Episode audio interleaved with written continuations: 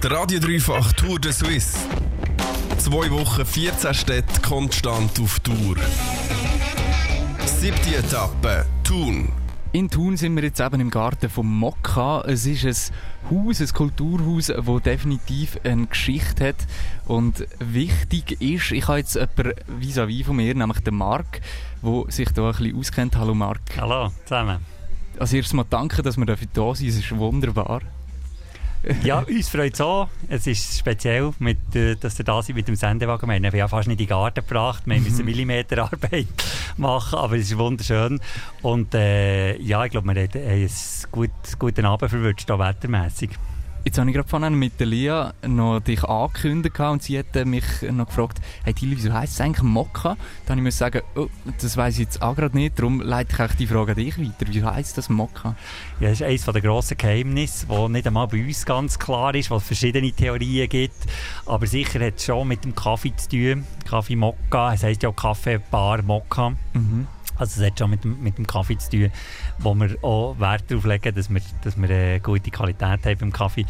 Und ähm, es ist nachher aus, ursprünglich ist ja das Jugendhaus gewesen, zu tun. Und aus dem Jugendhaus ist nachher das Kaffeebar Mokka als Kulturbetrieb entstanden. Wer ganz genau die Idee hatte von diesem Namen, das ist wirklich nicht ganz eruierbar. Mhm. Dann äh, müssen wir das To-Do abhökeln, so das offensichtliche Covid-19. Wie äh, hat Mokka auf die ganze Situation reagiert? Ja, wir sind wie andere Kulturbetriebe auch. Es war natürlich schon ein Schockmoment, wo wir Mitte März, oder ein vor 13. März, glaube ich, ist das wo wir äh, zugetan haben, haben müssen zutun, den Kulturbetrieb einstellen, alles verschieben, das ganze Programm, das wir hatten, äh, um ein sehr dichtes Programm hier im Mokka, haben wir alles müssen verschieben in Herbst, Winter, haben müssen überlegen, wie weiter, das war alles sehr unklar gewesen und das ist natürlich schon eine grosse Herausforderung, definitiv gewesen. Jetzt seit dem 10. Juni haben wir wieder offen, als Gartenbetrieb vor allem, wie du da siehst im Garten, wo man kann ab der 6 jeweils, ab dem Mittwoch ist ab der 6 offen, wo man kann das Nachtessen, wo man kann Kultur genießen, Konzerte und DJs, auflegen. Und so versuchen wir das zu beleben und, und äh, weiterhin Kultur am Leben zu erhalten. Ja. Du hast jetzt gerade gesagt, Konzerte, auch wir werden nachher eins übertragen vom Serie. Ähm, ist das langsam wieder Normalität oder ist das jetzt nur ein Anschein, dass es wieder normal ist? Ja, also normal ist es schon noch nicht. Das ist, ähm, man merkt es natürlich, es gibt Leute, die sind total froh, happy, dass wir, dass wir etwas machen. Die kommen sehr gerne. Aber es gibt natürlich auch andere Leute, die, die eher zurückhaltend sind im Moment mit Veranstaltungen besuchen. Ähm, es ist eine spezielle Situation nach wie vor. Auch wir schauen, sind im Austausch, im Kontakt mit anderen Kulturveranstaltern, mit den Behörden, schauen natürlich auch ein bisschen auf die Zahlen, wie sich das entwickelt in der Schweiz. Und es ist schon, ähm, äh, wir wissen auch nicht, wie lange das, das noch so weitergeht. Von dem her ist, würde ich nicht sagen Normalität, sondern es ist schon eine spezielle Situation nach wie vor, ein kleiner Ausnahmezustand. Ja. Dann äh, gibt es etwas, wo dich jetzt mega drauf gefreut hast und leider nicht stattgefunden hat? Ja, das Festival natürlich. Wir haben alle Jahre haben wir das Festival am Schluss, wo äh, zwischen Mitte Juli und, und Anfang August während zwölf Eben stattfindet auf dem Mülliplatz im Zentrum von Thun. Mhm. Und das Festival ist immer ein Highlight. Also das ist wirklich eine wunderbare Stimmung dort. Wir können dort äh, tolle Künstlerinnen und Künstler präsentieren. Und das ist schon immer so ein bisschen das, was wir da ein, ein Jahreshighlight. Und mhm. das haben wir das Jahr leider müssen canceln ähm, wir sind dran am schauen, was wir sonst machen können im Garten, wo wir hier sehen, allenfalls an anderen Orten noch zu tun, wo es vielleicht ein einfacher ist, etwas zu machen, als mit die Stadt. In. Mhm.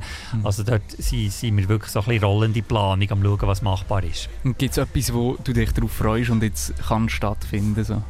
Ja, ich freue mich äh, natürlich auf die Belebung von dem Garten, wo, mir, wo, wo sehr gut gelungen ist, glaube ich, ähm, als, als Treffpunkt, als kultureller Treffpunkt auch von Thun noch stärker fast zu etablieren, als wir das in den Vorjahren hatten. Vor allem wir haben, das, wir haben das immer gehabt, klar, den Garten, aber die Leute sind spät gekommen, sind ab den 10, 11 vielleicht hierher gekommen.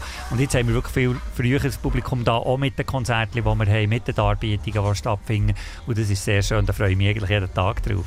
Ja, ähm, ich werde äh, nachher noch ein bisschen mehr mit dir über Smokka als äh, Betrieb so ein bisschen reden und eine Geschichte. Ich hatte dich vorhin noch gefragt vor dem Interview, dass du gerne einen Song wünschen Du hast Zürich West gesagt. Genau. Zürich West für dich. Ja, Zürich West hat für mich eine grosse Bedeutung. Ich bin mit dieser Band aufgewachsen. Das war äh, der Soundtrack von, von meiner Teenagerzeit und äh, auf das Mokka bezogen, auch für das Mokka ganz eine grosse Bedeutung. Zürich West ist die Auer am Eröffnungswochenende im November 1986 hat Zürich West gespielt. Also die waren ganz von Anfang an dabei gewesen, immer wieder gerne Gast äh, hier gewesen und das ist eine grosse Verbundenheit da. Wir hören Sie, das sind Zürich West mit Hallo Scheisslun. Hallo Scheisslun von Zürich West. Gewünscht hat das der Marc, der mir gegenüber sitzt. Marc, du bist höherer Kopf in diesem Kulturbetrieb Mokka, wo wir gerade im Garten hocken. Was ist genau deine Position? Also meine Aufgabe ist Geschäftsführung von dem Verein äh, Kaffee Mokka wo äh, eben als Verein organisiert ist, wo es einen Vorstand natürlich gibt, wo nachher, äh, wo ich dann die Aufgabe habe, vom so ein alles zusammenführen und dann haben wir natürlich ein, ein grosses Team, das hinter dran steht, ähm, eben mit einem relativ dichten Kulturbetrieb, den wir hier haben, von vier bis fünf Veranstaltungen pro Woche ist, äh, ist das ein recht, rechtes von über 30 Leuten, die hier arbeiten. Mhm. Du hast das vor gut vier Jahren übernommen äh, vom Beat Anliker. Äh, Legende kann man sagen. Wie war das für dich gewesen, so das Übernehmen? Hast du irgendwie Druck gespürt, also, uh, ich muss jetzt auch in das hineingehen, in diesen Legendenstatus werden oder so?